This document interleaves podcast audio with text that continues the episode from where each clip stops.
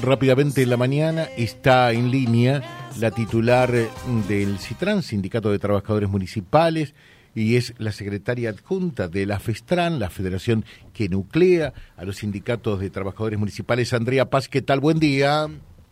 Hola, buenos días, José, y a todo tu equipo de trabajo y a la audiencia. Buen día. Bueno, se cerró finalmente eh, y apareció la pipa de la paz eh, en materia salarial. Hubo acuerdo con eh, la parte patronal, o sea, municipios y comunas, 40% de incremento hasta julio, es lo que acordaron ayer, cerraron ayer. Sí, eh, ayer estuvimos después de, un, de una reunión de paritaria que duró varias horas, llegamos a un acuerdo, como vos decías, que es el 40% al mes de julio, que se distribuye en cinco tramos. El primer tramo es del 21, el 4 en abril, el 5 en mayo, el 6 en junio, lo que da un 36% en el aguinaldo y un 4 en julio para llegar al 40% en lo que es julio, ya con fecha de próxima reunión paritaria el 24 de julio para rever el acuerdo que se firmó y seguir hacia adelante con la política salarial 2023 manteniendo, digamos, un poco la premisa que buscamos, que es que el salario se vaya, se mantenga por, arriba de la inflación. Recordemos, y siempre le digo a los compañeros que hay que tener en cuenta y visibilizar, digamos, cómo fue el acuerdo del año pasado, que nosotros el año pasado al aguinaldo sacamos un 30% y esta vez estamos sacando un 36% o sea, lo que, lo que hace que la política salarial se haya mejorado, que vuelvo a insistir cuando preguntan si es el, si alcanza, no, nada alcanza, o sea, ningún aumento va a alcanzar en este momento donde hay una puja de poder a nivel nacional, donde no solamente está en juego, digamos, los salarios de los trabajadores, sino el destino del país, porque acá hay una clara transferencia de recursos de los trabajadores hacia el grupo concentrado que es quien manipula y maneja los precios y la inflación del país. Entonces, en el contexto en el cual nosotros llevamos adelante la negociación, es donde yo digo se, se saca el mejor acuerdo posible teniendo las herramientas. Y un acuerdo que también se traslada a pensionados y jubilados, digamos que no es menor. Está, eh, está claro, o sea, esto también va eh, para los jubilados y pensionados provinciales, ¿no?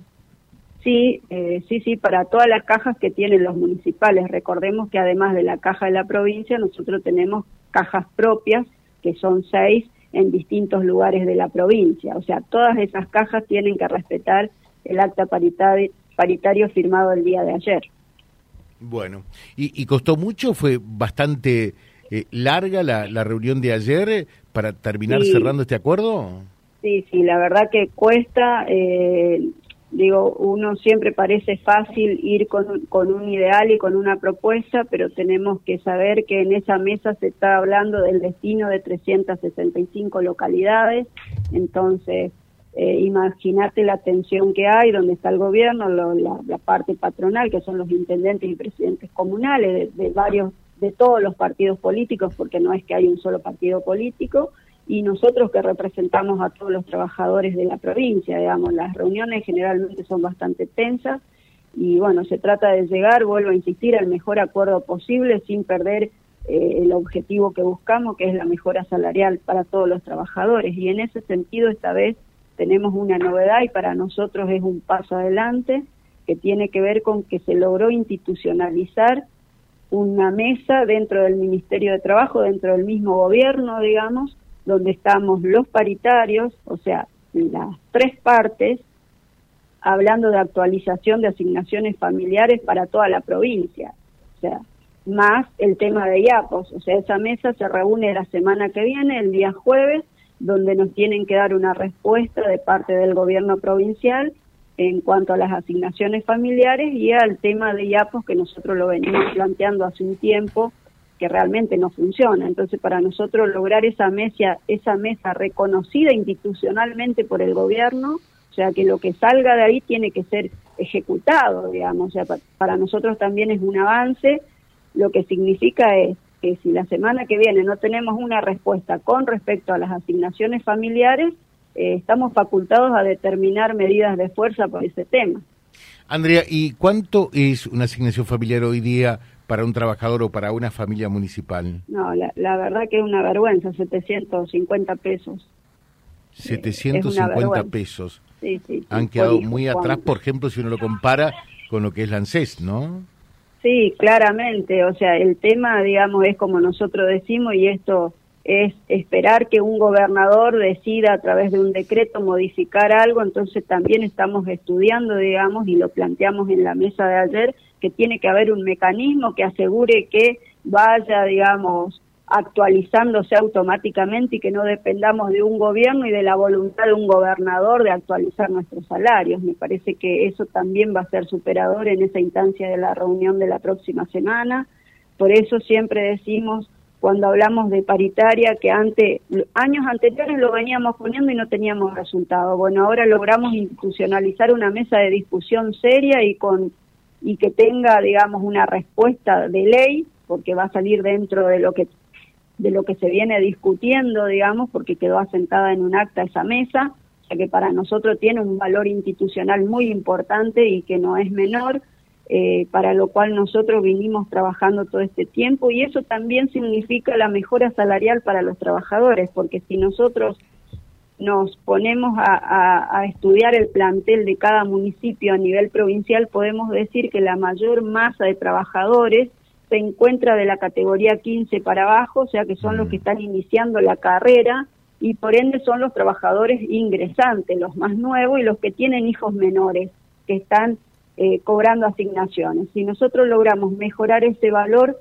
también se traduce en una mejora salarial sumada al acuerdo paritario propiamente dicho de los porcentajes. Como si también logramos resolver algo dentro de IAPOS, también se traduce en salario, en una mejora de salario, porque los compañeros dejan de poner tanta plata en una mm. atención de salud de la cual ya vienen pagando igual significa agregar plata del salario porque te cobran plus, por todo lo que ya sabemos y que no es ninguna novedad de lo que pasa con IAPOS. Felicitaciones, dice para Andrea Paz, es una luchadora realmente eh, y que no se entrega, defiende los intereses de los trabajadores. Otro, José, pregúntale a Andrea si este aumento rige también para los concejales.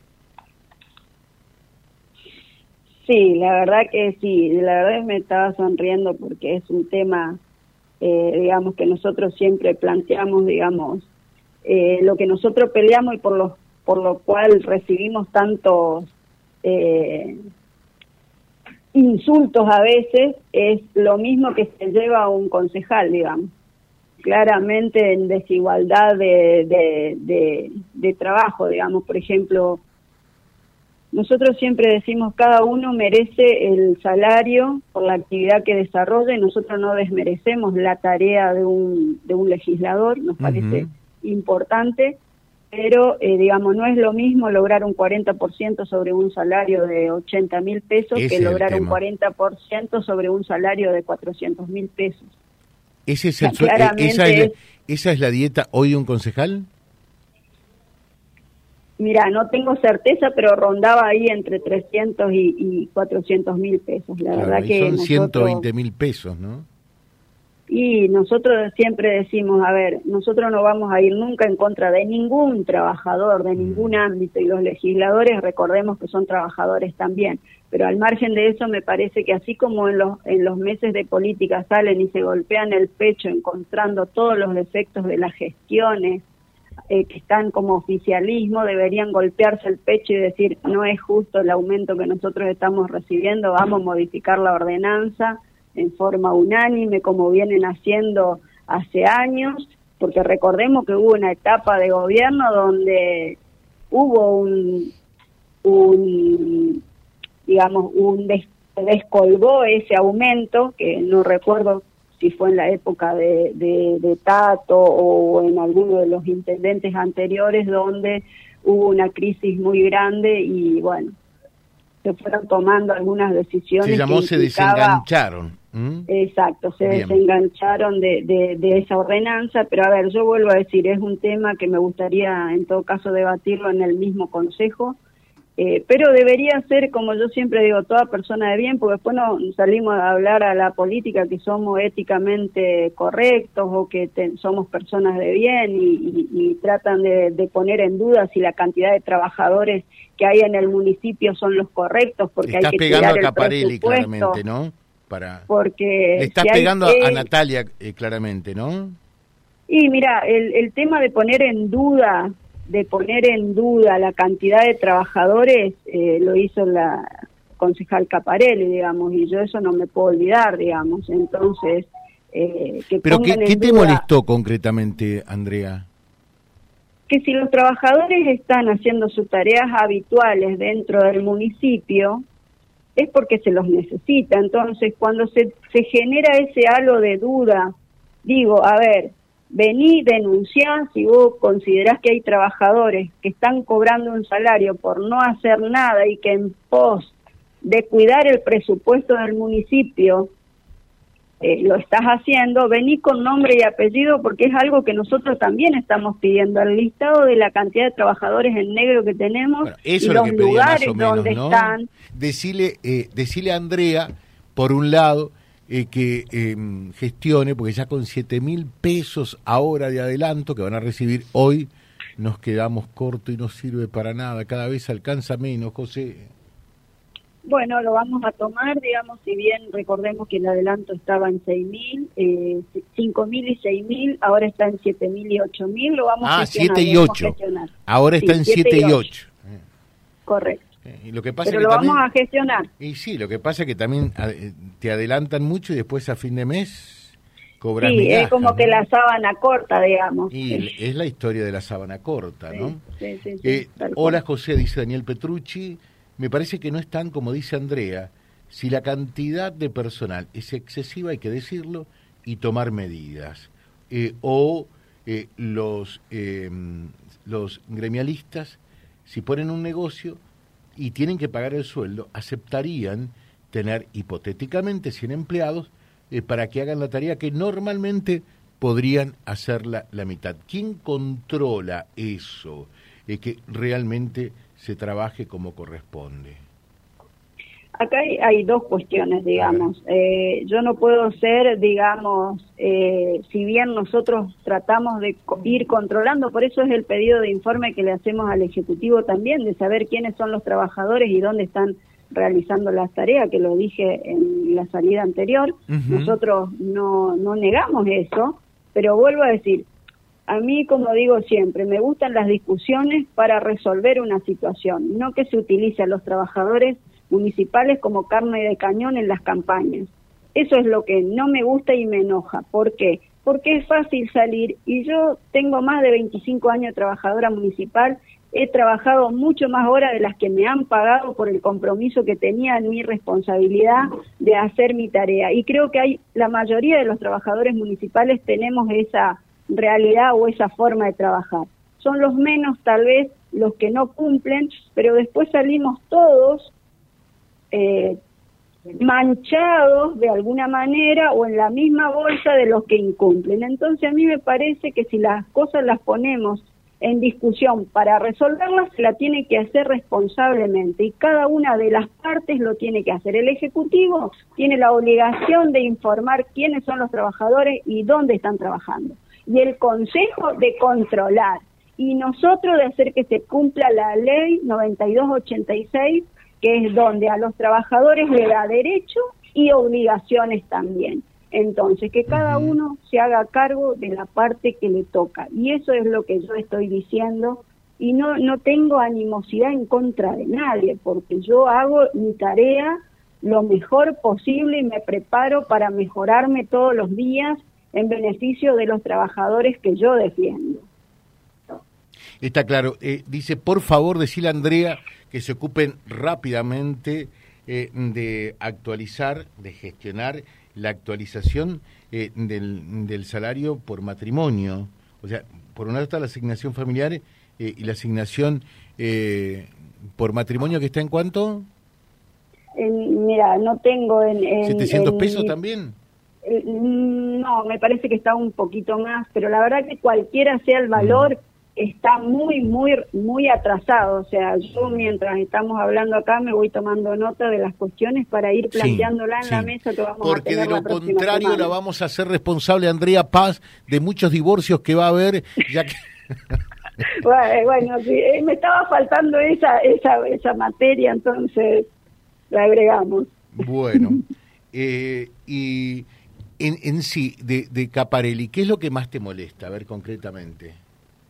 No, es, esto que te terminaba de decir, a mí me gustaría tratar temas ya con cosas más concretas, porque si no nos pasamos en denuncias públicas de un lado y del otro, y quedamos nosotros en el medio como siempre, y ante la sociedad la verdad que nosotros no queremos seguir quedando así. Yo me propuse en este tiempo de estar en la comisión de reivindicar y revalorizar la tarea de los trabajadores municipales, y por ese camino estamos transitando todos los integrantes de la comisión exigiéndole a los trabajadores que cumplan con sus obligaciones para que nosotros podamos con la frente bien en alto ir a defender los derechos que ellos tienen. Entonces, no nos sentamos en mesas donde nos tienen que chicanear, donde porque nosotros estamos seguros que nuestros trabajadores hacen lo que tienen que hacer. Y cuando vienen livianamente y tiran y, y arrancan las campañas o los años de campaña política y empiezan a utilizarnos a nosotros como eh, sí, como dije hace un rato, carne de cañón para pegarse entre ellos, que la gestión es mala, que no hacen esto. A ver, acá hay una realidad, es decir, busquemos la información, exijamos, hagamos, lo, o sea, a ver, yo me preparo para tener todas las herramientas necesarias para lograr el objetivo que quiero y por eso trabajo en la, yo hablé de que quiero trabajadores que cumplan, que sean responsables y que se capaciten y fui. ¿Por qué camino fui? Tengo una secundaria en el sindicato, tengo una primaria, hago capacitaciones, entonces me ocupo y me preocupo porque mis trabajadores vayan llegando al objetivo que me planifiqué. Entonces, que cada uno de los sectores trabaje de esa manera y que cuando generemos discusiones, sean discusiones para resolver la situación y no para juntar votos. Eso es lo que estoy diciendo, nada más. Y va para cualquier partido político, no solamente para Natalia, digamos, en este caso que vos me la planteaste. Estoy hablando de todos los partidos políticos, llámense como se llamen y representen a la línea que representen. Yo hablo de políticas de Estado. Bien, eh, dice, buen día José eh, y a tu programa que es muy escuchado. Quiero que le preguntes a Andreas, eh, ¿qué es lo que pasa? Yo hace 18 años que trabajo en la MUNI y no me dieron el uniforme ni el año pasado ni este, cuando al personal nuevo que son muchos, ya se lo dieron. Muchas gracias, Dios los bendiga, eh, es muy bueno el equipo eh, y a ver qué te dice Andrea. Eh, bueno, nosotros estuvimos, si es un compañero que está en servicio en algunos de los lugares, estamos haciendo la tarea justamente habiendo, nos anoticiamos de que estaban entregando mal los uniformes, o sea, eh, estamos haciendo un relevamiento que en realidad es obligación del Ejecutivo, pero nosotros hemos tomado este año la decisión de ir a cada uno de los lugares, tomar el nombre de los compañeros que no han recibido la ropa. Yo ayer, eh, perdón, el día miércoles estuve con Guillermo Romero, reunido por la mesa del pase a planta, y le planteé eh, la necesidad de resolver este, esta cuestión, que nosotros íbamos a pasar los listados de la gente que no había recibido, para que de manera urgente haga la compra y se le entregue a esos trabajadores. A eso me refiero cuando digo hay que participar activamente en los cambios que nosotros queremos lograr. A ver, no es mi obligación como sindicato hacer el control de, de quién es la persona que no está recibiendo. Mi obligación es exigir que se entreguen. Pero como siempre vamos a una bicicleta entre el área de compras que dice que no le mandan los listados y entre el, el, área donde trabajan los compañeros que dicen que sí mandaron el listado, quedamos en el medio nosotros y que hicimos una acción concreta que es los integrantes de la comisión van a cada lugar de trabajo y preguntan, ¿recibiste la ropa o no recibiste la ropa?